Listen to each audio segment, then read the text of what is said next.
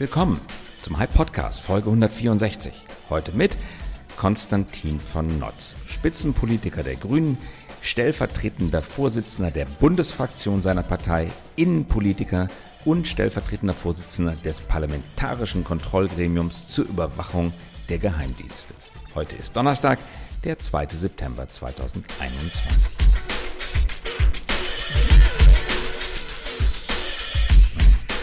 Unser Thema heute. Nur noch zweieinhalb Wochen bis zur Bundestagswahl. Ein Grund für uns beim Hype Podcast, uns in einer weiteren Folge mit Politik und Wirtschaftspolitik zu beschäftigen. Heute geht es um die Grünen. Konstantin von Notz ist einer der führenden grünen Köpfe, die am meisten vom Netz und von der Digitalwirtschaft verstehen. Acht Jahre lang war er netzpolitischer Sprecher seiner Fraktion. Was haben wir von den Grünen zu erwarten, falls sie gut bei der Wahl abschneiden und in die Regierung kommen? Eine glaubhafte und schnelle Erneuerung des Landes oder eine langwierige Technikfolgenabschätzung in Dauerschleife. Welchen Einfluss haben die Fortschrittsverweigerer und Maschinenstürmer von damals heute noch und welche Grenzen sollten selbst Technikoptimisten einhalten, damit Technologie nicht aus dem Ruder läuft? Ein Gespräch über die Aussichten eines Landes mit starker grüner Regierungsbeteiligung und mit einem Spitzenpolitiker, der etwas von Wirtschaft, Gründung, Innovation, Disruptionsdruck und internationalem Wettbewerb versteht. Und ich begrüße ganz herzlich Konstantin von Notz, Mitglied des Bundestages. Hallo, Herr von Notz. Moin, Herr Käse. Sie sind seit langer, langer Zeit in der Politik aktiv, seit 2013 stellvertretender Fraktionsvorsitzender. Wir beide kennen uns aus Ihrer netzpolitischen Zeit. Äh, ich habe mich netzpolitisch engagiert und Sie natürlich umso mehr. Debatte um das Leistungsschutzrecht und die Urheberrechte in der digitalen Welt aber Ihr Politikspektrum ist wesentlich weiter und ich habe Sie heute in den Podcast eingeladen. Danke fürs Kommen, dass wir von Ihnen aus berufenem Munde hören, was eigentlich der moderne Teil der Wirtschaft von den Grünen, äh, vorausgesetzt Sie sind in der, nach der Wahl an der Regierung beteiligt, zu erwarten haben. Welche Wirtschaftspolitik werden die Grünen verfolgen, wenn sie regierungsbeteiligt sind? Naja, grundsätzlich glaube ich, äh, kann man sehen, dass wir in Baden-Württemberg, in Schleswig-Holstein ähm, dazu in der Lage sind, ähm, sehr offen gegenüber der Wirtschaft ähm, Politik zu machen und auch auf die Bedürfnisse und die Perspektiven der Wirtschaft einzugehen. Ich sage mal etwas metaebenig. Ähm, äh, was hat Deutschland erfolgreich und groß gemacht? Das ist eine klare Industriepolitik und das heißt auch bestimmte Standards ähm, und äh, äh, Linien vorgebend, ähm, aber dann eben auch mit der notwendigen Rechtssicherheit. Und äh, was in der Industriepolitik gilt, das muss nach unserer Auffassung auch im Digitalen gelten und mit der Anmutung, sage ich mal, würden wir in Verantwortung daran gehen. Die Grünen sind traditionell eine fortschrittsorientierte Partei, haben sich immer auch teilweise aus guten Gründen schwierig getan mit neuen Technologien. Ich will als Beispiel Gentechnik nennen. Joschka Fischer, damals noch Minister in Hessen, hat unter anderem er mit seiner Partei dazu beigetragen, dass die Gentechnik nicht wirklich Fuß fassen konnte in Hessen, beispielsweise die Erzeugung künstlichen Insulins, das nicht mehr aus Schweine ähm, äh, Organen gewonnen wird, äh, hat in Hessen unter grüner Regierungsbeteiligung äh, nicht wirklich äh, Anhänger gefunden. Das hat dazu geführt, dass die Produktion künstlichen Insulins aus Deutschland abgewandert ist. Ein ganzes Industriecluster ist an der Stelle verloren gegangen. Ich finde jetzt an diesem Wahlkampf, ähm, aber auch am Vorlauf des Wahlkampfs sehr bemerkenswert, äh, dass die Grünen diese Position revidiert haben und in Sachen BioNTech, mRNA-Impfstoffe eine innovationsfreundliche Politik verfolgen. Was hat sich da geändert in Ihrer Partei? Ich glaube, dass es insgesamt ähm, in der Partei eine große Aufmerksamkeit und Offenheit dafür gibt, was in der Wissenschaft passiert und diskutiert wird. Ähm, und äh, dass wir gerade, weil wir eben auch bei unserem Kernthema ähm, der Klimakrise sehr stark auf ähm, die Analysen, aber auch die Lösungsansätze der Wissenschaft setzen, ähm, dass sich die Partei da tatsächlich ähm, auch weiterentwickelt hat. Jetzt ohne die grundsätzlichen Diskussionen in der Gentechnik jetzt komplett in Frage zu stellen. Es gibt da ja bis zum heutigen Tag ähm, äh, immer noch relevante Fragen. Und wenn man jetzt mal guckt, wir sind seit 16 Jahren äh, nicht an der Regierung, ist ja jetzt nicht so, dass alles komplett unkompliziert geworden ist im Bereich äh, der Gentechnik.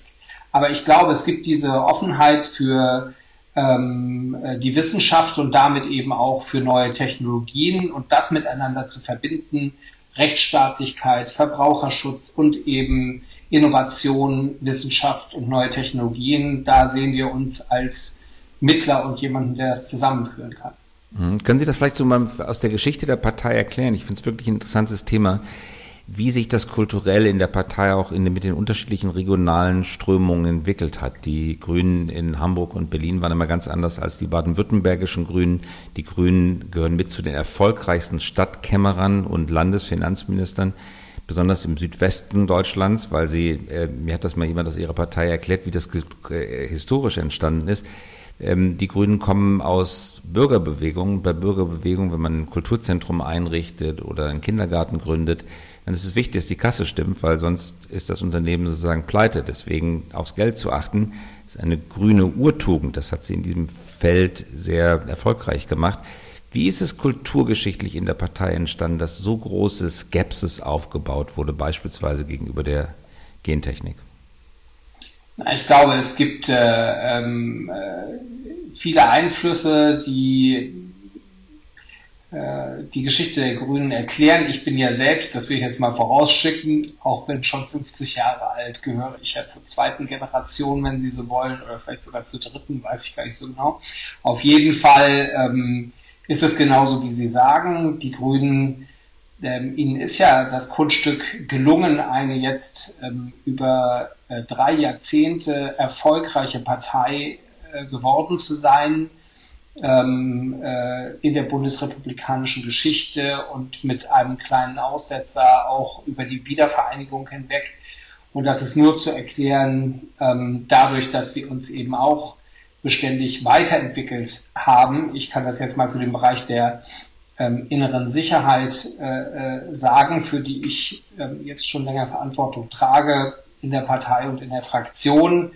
Ähm, wir kommen ja eher aus einem, sage ich mal, die Institution stark in Frage stellenden ähm, Duktus. Ähm, und die Welt hat sich halt weitergedreht ähm, in den letzten ähm, 30 Jahren. Und was früher sozusagen das Infragestellen von ähm, hierarchischen ähm, Strukturen, vielleicht auch äh, äh nicht ganz entnazifiziert, entnazifizierten Verzeihungsstrukturen ähm, äh, äh, war, das ist eben heute ein Abwehrkampf gegen Leute, die den Rechtsstaat, ähm, die die freiheitliche, liberale äh, Gesellschaft angreifen. Und die Partei ist eben nicht statisch verharrt, ähm, sage ich mal, in der Pose, sondern ähm, hat sich angepasst, ähm, hat unheimlich viele neue Mitglieder äh, gewonnen und ähm, sich dementsprechend auch verändert, die Perspektiven gewechselt und ähm, äh, den politischen Ge Gegebenheiten angepasst. Also insofern ist es ein heterogenes äh, äh, plurales Geschehen, das man, glaube ich, nicht nur auf eine Linie oder eine Strömung zurückführen kann. Bleiben wir beim Thema Technologie und innere Sicherheit. Thomas Heilmann, der jetzt von Armin Laschet in seinem Kompetenzteam ähm, vorgestellt wurde, Kollege von Ihnen, wenn auch andere Fraktionen, CDU im Bundestag, hat, als er Innensenator in Berlin war, einen Vorschlag gemacht zum Thema Überwachung öffentlichen Raums durch Kameras und hat einfach gesagt, wir richten Safe Zones für Fahrräder ein. Da werden Kameras drauf gerichtet, wird ein weißer Kreis drumherum gemalt und die Leute sollen selber entscheiden, ob sie sich filmen lassen, wie sie das Fahrrad abstellen. Dafür aber als Gegenleistung bekommen das Video des Diebes, der ihnen das Fahrrad klaut. In Berlin tatsächlich eine Pest. Und wer sich dagegen entscheidet, der parkt es halt außerhalb des Kreises und wir lassen die Leute sozusagen nicht mit den Füßen, aber doch mit den Rädern abstimmen und wir werden dann hinterher sehen, wie die Abstimmung ausgeht. Ähm, was halten Sie von solchen ähm, Experimenten, es äh, in kleinen Feldversuchen vielleicht, in kleinen abgemalten weißen Vierecken in der Stadt mal auszuprobieren, was die Leute wirklich haben wollen. Freiheit oder Sicherheit? Ja, ja. Ja, also erstmal klingt es äh, nach einem etwas konstruierten ähm, äh, Beispiel, aber klar. Ja, er führt das wirklich ein. Das war ein konkreter Regierungsvorschlag in, in Berlin, ja. Okay, gut. Also ähm, ich möchte darauf hinweisen, dass auch wir pauschal nicht gegen äh, Kameraüberwachung sind. Im Fall äh, des Anschlags auf den Breitscheidplatz ähm, äh, haben wir auch beklagt, zu Recht beklagt meiner Ansicht nach, äh, dass es an einem solchen Gefährdungspunkt wie dem Breitscheidplatz äh, keine äh, Videoaufzeichnungen gab. Und äh, das hat uns bei den Ermittlungen ähm, und der ähm, Untersuchung im Untersuchungsausschuss dieser Ermittlungen große Probleme gemacht. Deswegen in Gefährdungsschwerpunkten muss man sowas äh, machen. Ansonsten ähm, äh, gilt es, und das wissen wir, glaube ich, beide, ähm, in, gerade mit den neuen Technologien und der Digitalisierung ähm, zu überlegen, was Rechtsstaatlichkeit ähm, äh, bedeutet. Wir sehen meiner Ansicht nach einen großen ähm, Wertekonflikt.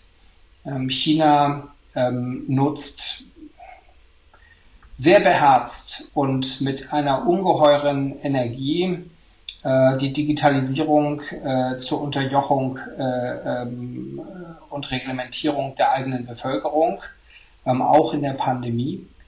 Ähm, und ich finde, Europa und die westliche Welt äh, stehen vor der Frage, was Rechtsstaatlichkeit in der Digitalisierung bedeutet.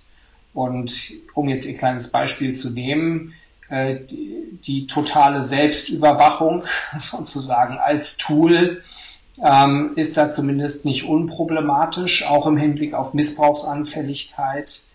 Und ähm, deswegen glaube ich, dass das eine der ganz relevanten Fragen ist bei der Digitalisierung und bei all den Möglichkeiten, die es da gibt, eben im Hinblick auf Rechtsstaatlichkeit, freie Meinungsäußerung, Pluralität, gerade auch wenn es um KI und ähnliches geht, ähm, hier ganz klare rechtsstaatliche Grenzen äh, zu setzen auch als Gesetzgeber. Mhm. Man kann sich nicht immer nur auf das Bundesverfassungsgericht verlassen. Also wenn ich das richtig, ich will nicht zu viel in das hineininterpretieren, was Sie sagen, wenn ich das aber richtig verstehe und Sie korrigieren mich bitte, dass Sie sich den Einsatz neuer Technologien, auch ganz neue Technologien wie künstliche Intelligenz wirklich gut vorstellen können, aber einen vernünftigen Rechtsrahmen gesetzt sehen möchten.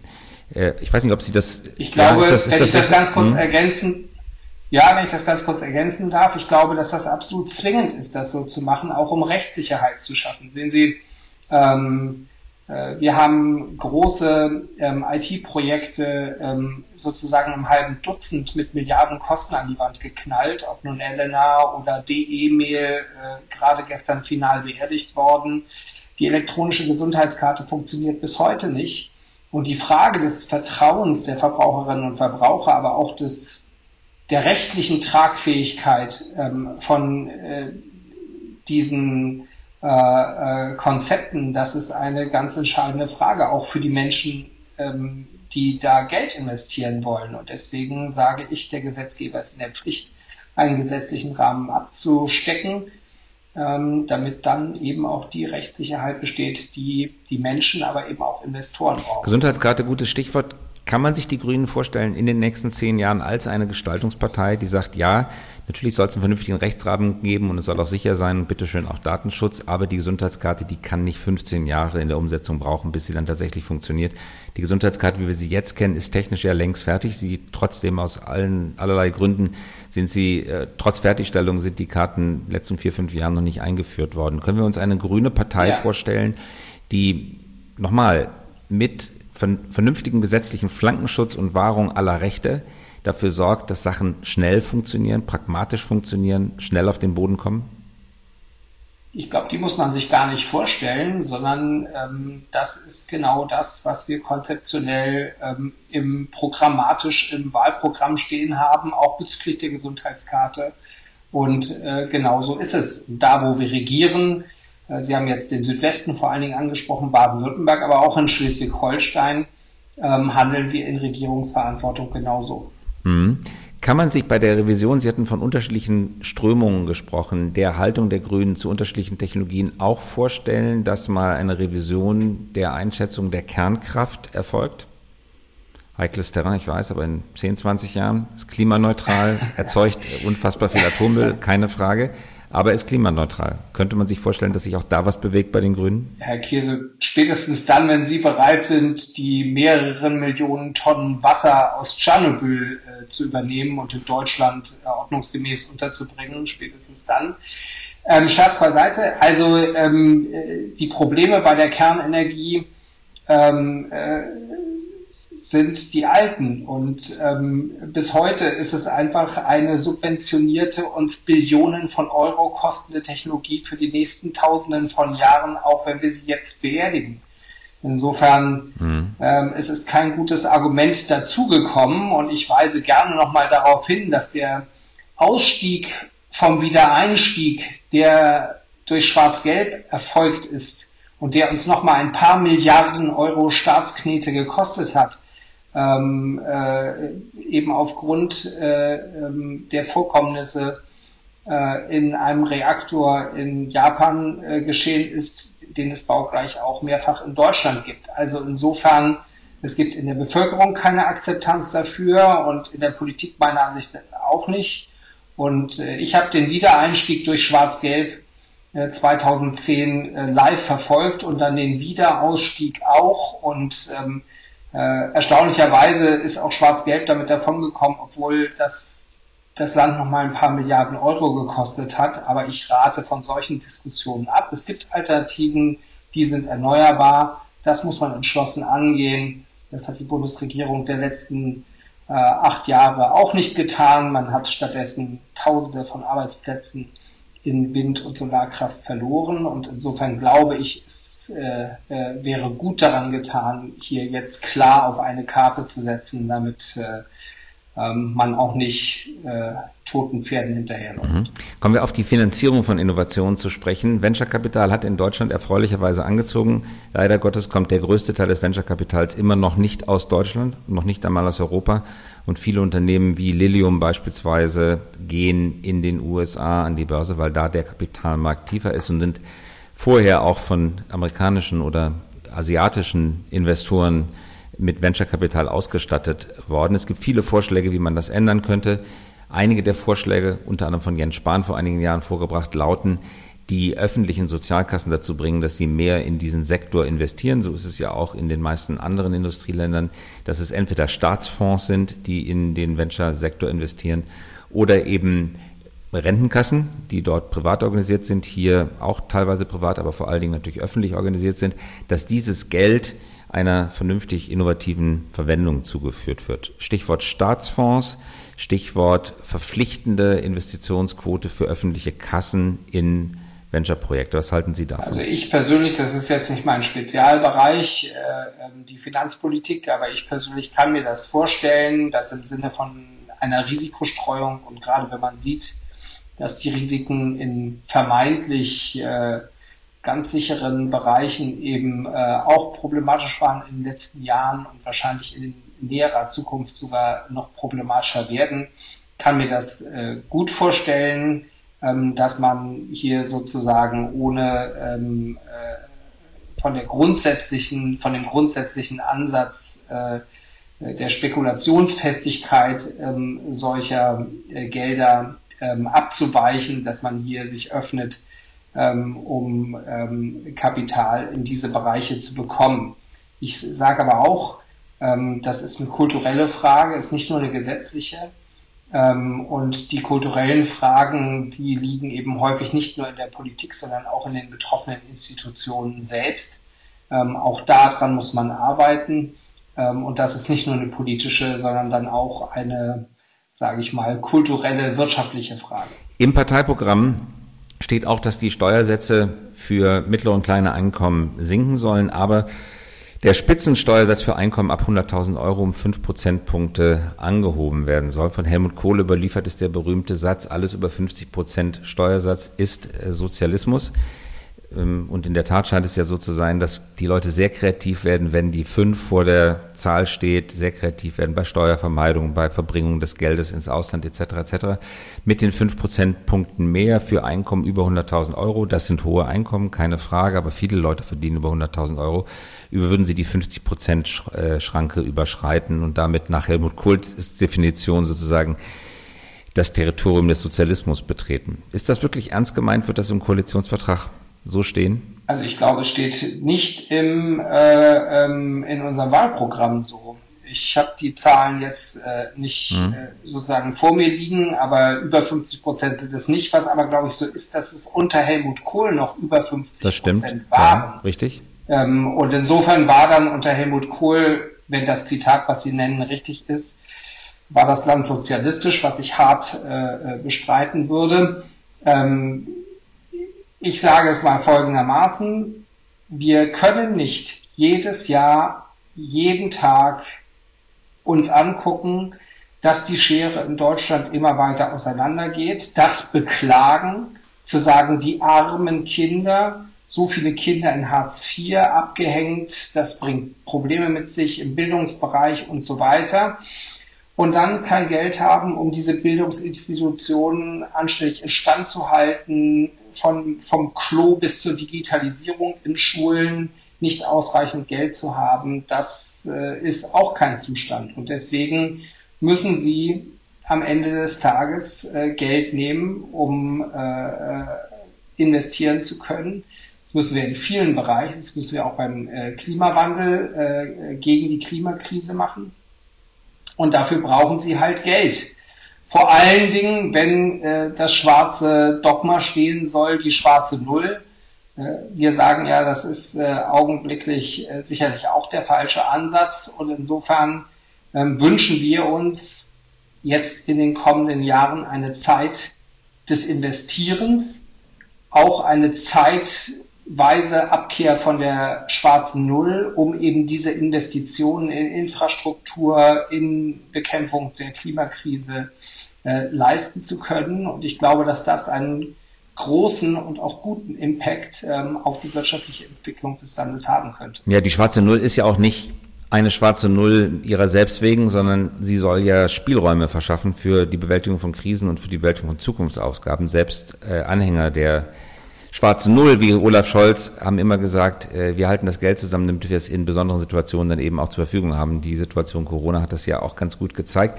Trotzdem, der Staat ist nicht bekannt für gute Investitionen. Wenn Sie gerade Schulen ansprechen oder auch den Digitalpakt für Schulen ansprechen, das Geld wird nicht abgerufen, es kommt sozusagen nicht an. Die Schulen verrotten, obwohl sehr viele Mittel auf Bundes- und Landesebene zur Verfügung stehen. Ähm, in Berlin ist der Staat äh, dysfunktional an vielen Stellen. Man bekommt äh, keinen Führerschein, keinen Pass, muss drei Monate dafür anstehen, bekommt keine Termine. Zeitweise, ja, Sie lachen, aber Sie leben ja selber in Berlin. Teilweise war es in Berlin sogar äh, nicht möglich, Beerdigungen durchzuführen, weil die Totenscheine nicht ausgestellt werden konnten. Ja, die Leute ja, lagen tagelang in den, die Toten tagelang in den ja, Kühlhäusern. Das stimmt. Ja, ja, so ist es. Das stimmt. Ich erlebe es ja selber. Ja, ja, ja, ich stimme Ihnen völlig zu, wobei ich Ihnen sage, es ist wirklich ein bisschen Berliner Blase Phase auch. Ne, das war ja sozusagen vorher unter CDU-Regierung äh, hatten wir die gleichen Probleme, die wir jetzt haben unter einer anderen Regierung. Trotzdem, wenn Sie in einer Kleinstadt in Schleswig-Holstein äh, leben, und das tue ich eben auch, dann ist die Perspektive über die Dysfunktionalität des deutschen Staates doch ein bisschen Ja, das stimmt, anders. aber wir reden, wenn ich, Entschuldigung, wenn ich da, wenn ich da reingehe, aber das, Sie wissen ja auch, Sie, Sie selber auch haben das Beispiel Estland oft zitiert. Ähm, wir sind von Estland, sind wir ja. mittlerweile 30 Jahre äh, entfernt. Nach wie vor ist es nicht möglich, staatliche Leistungen. Und es gibt ja auch wunderbare Beispiele. Gehen Sie sozusagen auf die Liste der, der Länder und der Kommunen, aber auch des Bundes, gucken Sie die staatlichen Leistungen an, die vermeintlich im Internet abgebildet werden, klicken Sie da drauf und Sie werden bei fast allen staatlichen Leistungen feststellen, es gibt sie nicht digital. Ähm, und das ist äh, ein, das senkt äh, das Vertrauen des Publikums in die Investitions- und Projektsteuerungs Fähigkeit des Staates. Und das baut ja, Vertrauen absolut. in den Staat ab.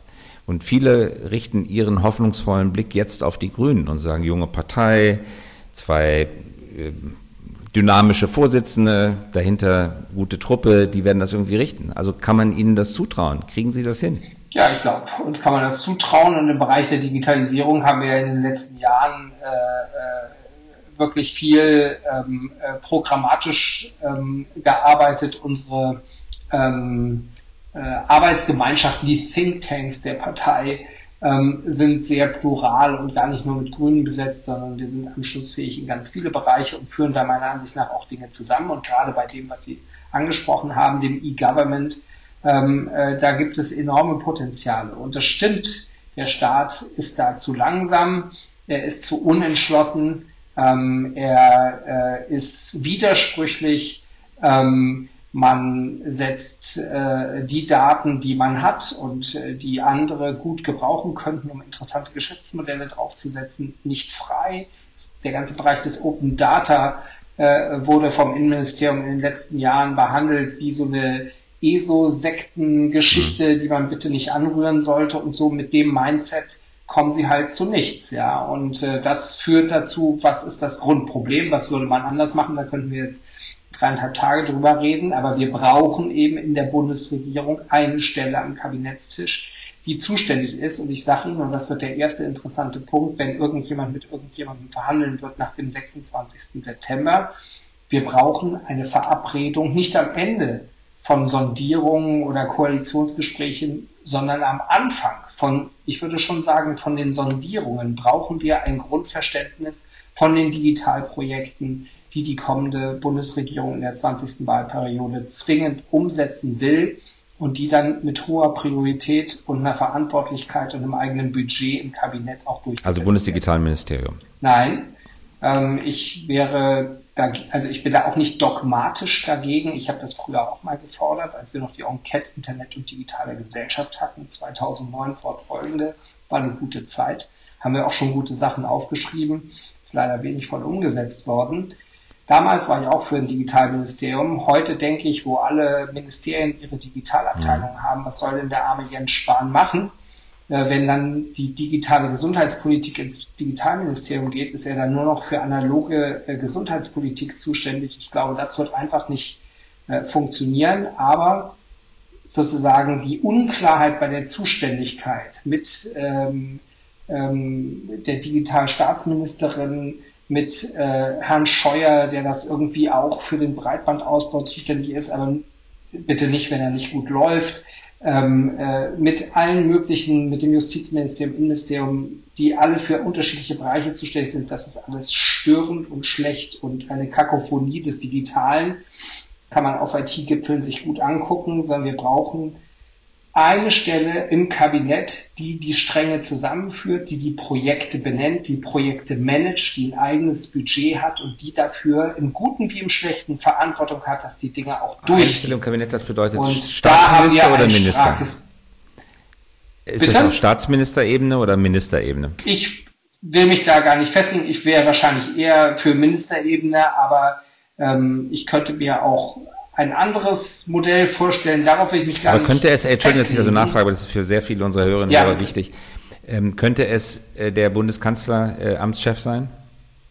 Das wäre dann wahrscheinlich kein Grüner. Der könnte es sein. Ja, darum geht es hm. nicht. Es geht nicht darum, welche Farbe äh, der hat, sondern es geht darum, dass wir in Deutschland die Projekte, die auf der Hand liegen, hm. und E-Government ist eines davon, weil Sie es angesprochen haben, eben verantwortlich betreut und die auch durchbringen kann, mhm. das Kabinett. Und nicht mit äh, sieben Ministerien zu tun hat, die sich gegenseitig in Eitelkeit und Selbstgefälligkeit mhm. blockieren. So war es die letzten Jahre.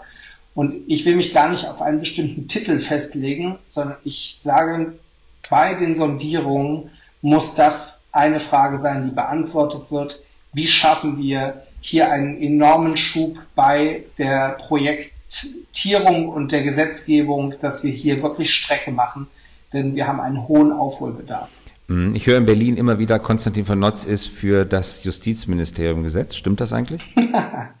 es ist gar niemand gesetzt. Äh, ich bin hier brav im schleswig-holsteinischen Wahlkampf und äh, versuche Stimmen zu gewinnen. Ich bin auf Platz 4 der Landesliste. Ob ich reinkomme, ist nicht ganz klar. Ähm, ansonsten äh, freut es mich natürlich, wenn Menschen so Aber hätten Sie sagen, persönlich Interesse? Justizministerium, Sie sind Jurist. Viele Themen. Wahrscheinlich. Dann könnten Sie mir beim Urheberrecht noch eins auswischen als Minister, oder? Dann liegt das in Ihrer Zuständigkeit. Wollen Sie gar nicht, ich weiß. Nee, dann würden wir versuchen, vernünftige gemeinsame Lösungen zu finden. Aber ich kann Ihnen sagen, nur um äh, es in dem Setting, in dem wir sind, wird ein Mann aus Schleswig-Holstein auf jeden Fall äh, Minister und insofern. Äh, der Robert ich oder der Konstantin, genau. Nee, der Robert wird das und das ist auch vollkommen ja. richtig und gut so. Und äh, ich kann Ihnen sagen, ich, ich mag die Legislative ähm, außerordentlich gerne und fühle mich da sehr zu Hause und äh, würde mich sehr freuen, wenn ich das die nächsten vier Jahre machen kann. Denn auch als Parlament äh, können sie viel voranbringen und Gutes bewegen. Ja, das verstehe ich. Aber wenn man es nur ganz kurz durchkalkuliert, wenn die Grünen gut abschneiden, dann könnten sie bis zu drei Ministerposten bekommen. Davon müssen mindestens eine Frau sein. Annalena Baerbock dann wahrscheinlich. Und dann ist die natürlich die Frage, ob tatsächlich dann nochmal zwei Männer rein können oder ob es ein Mann, eine Frau. Aber auf diese Arithmetik lassen wir uns später ein. Allerletzte Frage, Herr von Notz. Wenn wir die Grünen jetzt ähm, alle gemeinsam zehn Jahre lang regieren lassen würden, haben wir dann mhm. Glasfaser-Internet überall in der Republik? Haben wir dann ein Gigabit, zehn Gigabit in den Großstädten oder vielleicht sogar auf dem Land? Haben wir das Ende der Mobilfunklöcher? Haben wir E-Government? Kann ich dann meinen Pass elektronisch beantragen? Funktioniert die elektronische Steuerabgabe etc. etc.? Haben wir dann wirklich ein modernes Land, auf das alle anderen Länder mit Neid schauen und Expeditionen veranstalten, wie sie es heute nach Island tun? Schaffen Sie das? Was mit den anderen Ländern ist, das weiß ich nicht genau, aber genau dafür würde ich äh, äh, hart streiten. So ist es in unserem Programm äh, mhm. festgehalten. Und ähm, Fiber to the Bauernhof, ja, also die Glasfaser als Daseinsvorsorge, Infrastruktur bis auf die letzte äh, Hallig, das ist mhm. genau unser Grundverständnis. Und äh, dafür muss man Geld in die Hand nehmen, dann darf man nicht äh, der Telekom-Räuberleiter beim Vectoring, beim Aufpimpen äh, der Kupferkabel machen. All das sind historische Fehlleistungen der großen Koalition. Und ähm, äh, das würden wir nicht machen. Und ich glaube ehrlich gesagt, dass das Land ein enormes Potenzial für die Digitalisierung äh, hat als sehr starker Industriestandort ähm, mit sehr vielen guten Leuten, die äh, kreativ sind und viel wollen. Und ich glaube, äh, dieses Potenzial muss man freisetzen. Ich freue mich wirklich, dass Sie das sagen. Ähm, ich will das auch eigentlich glauben. Äh, es würde mich freuen, wenn es so käme. Es könnten auch zehn Jahre Technikfolgenabschätzung in Dauerschleife werden und keine Trasse wird genehmigt, äh, weil Krötenüberwege noch fünf Jahre lang geprüft werden müssen. Das könnte auch sein. Können Sie das verstehen, dass manche Leute da ein bisschen skeptisch sind, wo sie das Kreuz machen, weil sie die Grünen eben auch in anderer Ausprägung erlebt haben? Das glaube ich nicht und ich halte es auch für einen unsachlichen Vergleich, sozusagen jetzt den Breitbandausbau mit der Autobahn äh, äh, zu vergleichen. Ähm, ne, das äh, vermixt sozusagen vieles miteinander. Ich würde mir ehrlich gesagt wünschen, Herr Käse insgesamt, ja, gerade weil es so eine politisch zugespitzte Zeit ist und weil wir nicht genau wissen, wie die nächsten ähm, 10, 15 Jahre für Deutschland laufen werden, dass wir alle so ein bisschen aus den Gräben der Vergangenheit rauskommen, uns mit frischem Blick angucken äh, und dieses Land gemeinsam gestalten. Ähm, und wenn man sich anguckt, sozusagen, wie viele Koalitionsbündnisse es über das ganze Land gibt und wer so alles mit wem gute Politik macht, ähm, dann bin ich ganz sicher, dass das gelingen kann, wenn man nicht in seinen Stereotypen äh, gefangen bleibt. Ja, den Hinweis in meine Richtung habe ich ganz genau verstanden und ich finde, äh, es war aber gar nicht auf mich gewünscht, vermute ich mal. Zumindest nicht nur auf mich. Aber ich gebe Ihnen hundertprozentig recht und wenn das der Geist einer neuen Phase wäre, dann äh, wäre das aller Ehren wert. Danke für Ihre Zeit, danke fürs Dabeisein und viel Erfolg. Danke Ihnen ganz herzlich, danke. Herr Käse. Danke. Ciao. Ciao.